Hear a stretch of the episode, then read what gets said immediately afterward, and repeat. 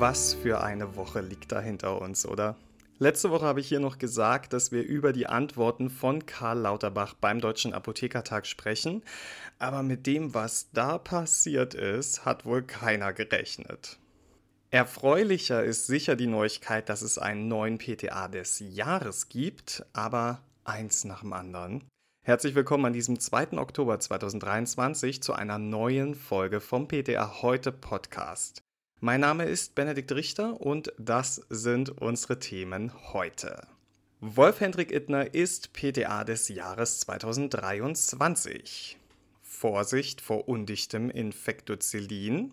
Dann widmen wir uns noch der Frage, welche Nahrungsergänzungsmittel bei Osteoporose und was war eigentlich los beim Deutschen Apothekertag 2023. Wir starten gleich mal mit einer richtig tollen Nachricht. Letzte Woche fand im Rahmen der Expo Farm das Finale des Wettbewerbs PTA des Jahres in Düsseldorf statt. Wolf-Hendrik Ittner aus der Europa-Apotheke in Volkmarsdorf konnte die Jury überzeugen und sich den Titel sichern.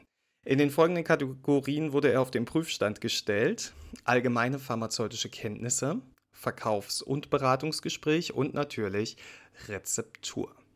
Den zweiten Platz belegte Bianca Holstein aus der Christiansapotheke in Aalheim und als dritte Siegerin wurde Semia Özgün aus der Birnbaum Apotheke in Tannhausen geehrt. Ganz herzlichen Glückwunsch auch von mir nochmal an euch drei und auch an alle anderen Finalistinnen. Ihr habt da wirklich Großes geleistet.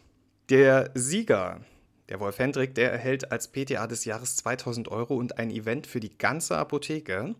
Zusätzlich haben die FinalistInnen hochwertige Sachpreise wie iPads, ein Jahresabo des Medienpartners PTA Heute und Fachliteratur erhalten. Ich weiß, ich erwähne das ja nur ganz, ganz selten, aber auch ich war ja mal im Finale dabei und kann das jedem von euch nur empfehlen. Es macht wirklich Spaß und man bekommt wirklich viel Wertschätzung für den PTA-Beruf mit. In diesem Jahr hatten sich insgesamt über 250 PTA aus ganz Deutschland für den Wettbewerb beworben. Die Jury besteht aus fachkundigen Personen aus Apotheke, Industrie und Fachmedien.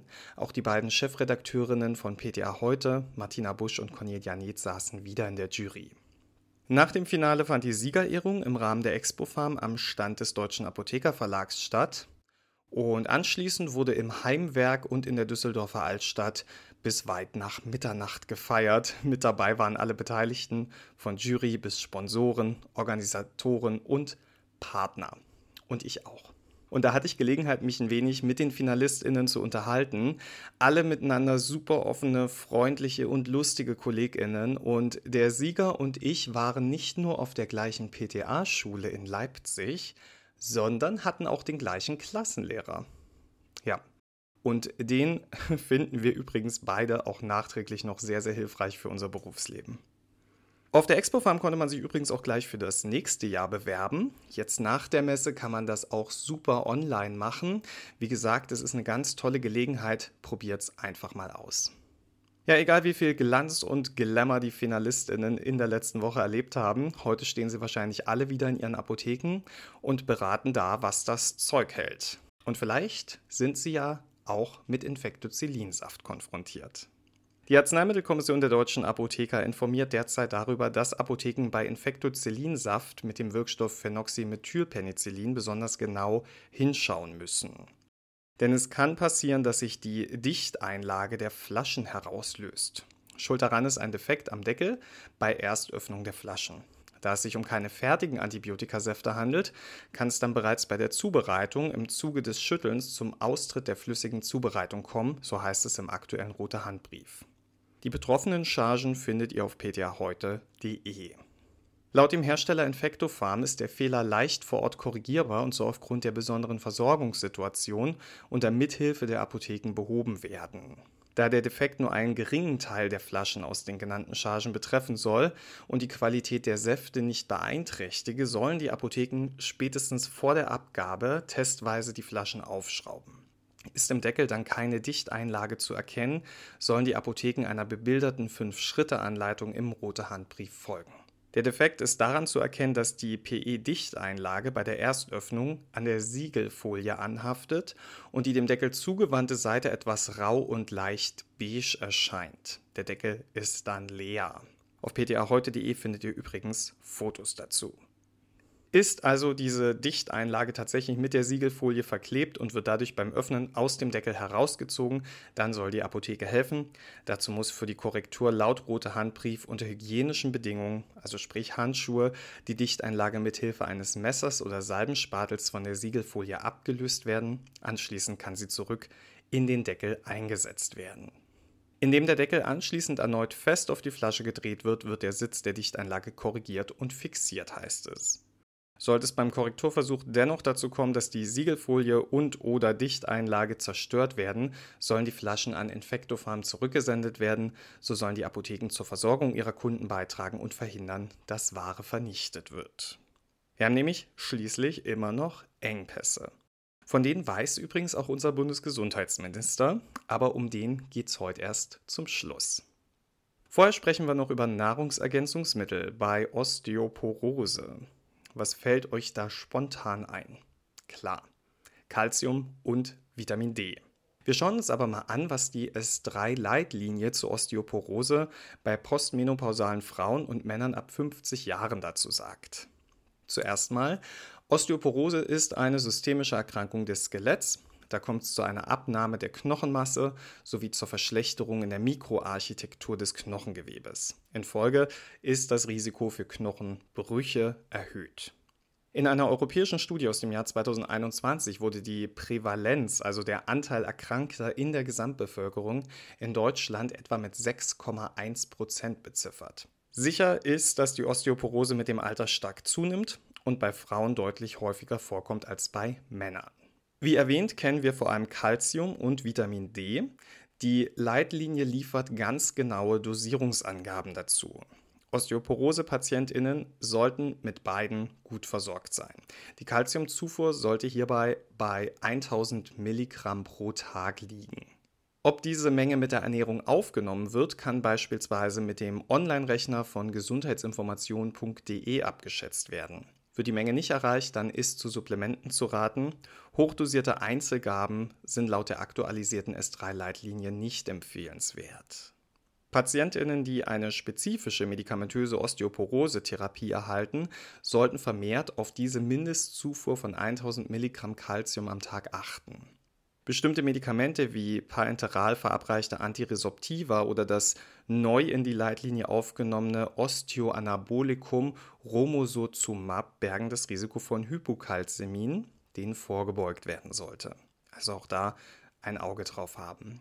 Beim Vitamin D gilt, mindestens 800 internationale Einheiten Vitamin D sollten täglich zugeführt werden, entweder durch Sonnenlichtexposition, Ernährung oder aber durch Supplemente. Explizit rät die Leitlinie zum Einsatz von Supplementen bei unzureichender oder unsicherer Versorgung sowie bei Patientinnen ab 70 Jahren. Verwendet werden sollten hierbei Supplemente mit 800 bis 1000 internationalen Einheiten pro Tag. Mehr als 2000 bis 4000 internationale Einheiten pro Tag sollten nicht eingenommen werden, um eine Überdosierung zu vermeiden. Und wenn ein Bolus verabreicht wird, dann sollte dieser nicht mehr als 20.000 internationale Einheiten enthalten. Ja, das waren Calcium und Vitamin D. Kommen wir mal zu den anderen empfohlenen Nahrungsergänzungsmitteln. Punkt 1, der Proteinbedarf. Ab einem Alter von 65 Jahren rät die Leitlinie zu einer eiweißreichen Ernährung mit einer täglichen Aufnahme von mindestens einem Gramm Eiweiß pro Kilogramm Körpergewicht und Tag. Punkt 2, auch Vitamin K ist ein Thema, da Vitamin K abhängige Proteine an der geordneten Knochenmineralisierung beteiligt sind. Die Studienlage zum Effekt einer Vitamin K-Supplementierung bei Osteoporose ist jedoch uneindeutig. Laut Leitlinie wird eine Supplementierung über den Ausgleich eines ärztlich diagnostizierten Mangels hinaus derzeit nicht empfohlen. Auch zur Substitution von Kalium, B-Vitaminen und Folsäure bei Osteoporose-PatientInnen wurden bereits Studien durchgeführt. Ein positiver Effekt durch die Einnahme entsprechender Präparate konnte jedoch jeweils nicht eindeutig oder nur für bestimmte Subgruppen der Patientenpopulation gezeigt werden. Eine Empfehlung zur Einnahme dieser Vitamine und Spurenstoffe sprechen die Leitlinienautorinnen daher nicht aus. Der Fokus eurer Beratung in der Apotheke sollte also bei postmenopausalen Frauen und Männern ab 50 Jahren mit Osteoporose auf Calcium, Vitamin D sowie der Proteinzufuhr liegen. Als zusätzlichen Hinweis könntet ihr eure Kundinnen ermutigen, regelmäßiges körperliches Training zur Verbesserung von Kraft, Balance und Koordination durchzuführen, denn auch dies wirkt Stürzen entgegen und senkt damit das Frakturrisiko. So, wie versprochen jetzt das Thema der letzten Woche. Im Rahmen der Expo Farm findet ja traditionell der Deutsche Apothekertag statt. Abda-Präsidentin Gabriele Regina Overwiening eröffnete das jährliche Treffen der Apothekerschaft und Bundesgesundheitsminister Karl Lauterbach war digital zugeschaltet. Und schon vor dem Start des Apothekertages hatte der Minister in dem Medienbericht seine Pläne für eine Umstrukturierung des Apothekensystems bekannt gegeben. Unter anderem soll das sogenannte Mehrbesitzverbot gekippt werden und wichtige Apothekendienstleistungen wie etwa die Arzneimittelherstellung oder Not- und Nachtdienste nicht mehr von allen Apotheken angeboten werden müssen. Das Mehrbesitzverbot für Apotheken soll verhindern, dass ApothekerInnen beliebig viele Apotheken eröffnen können. Dadurch wird außerdem verhindert, dass sich sogenannte Apothekenketten ohne verantwortlichen Apotheker bilden können. Das Mehrbesitzverbot wurde zum 1. Januar 2004 im sogenannten GKV-Modernisierungsgesetz ein bisschen gelockert.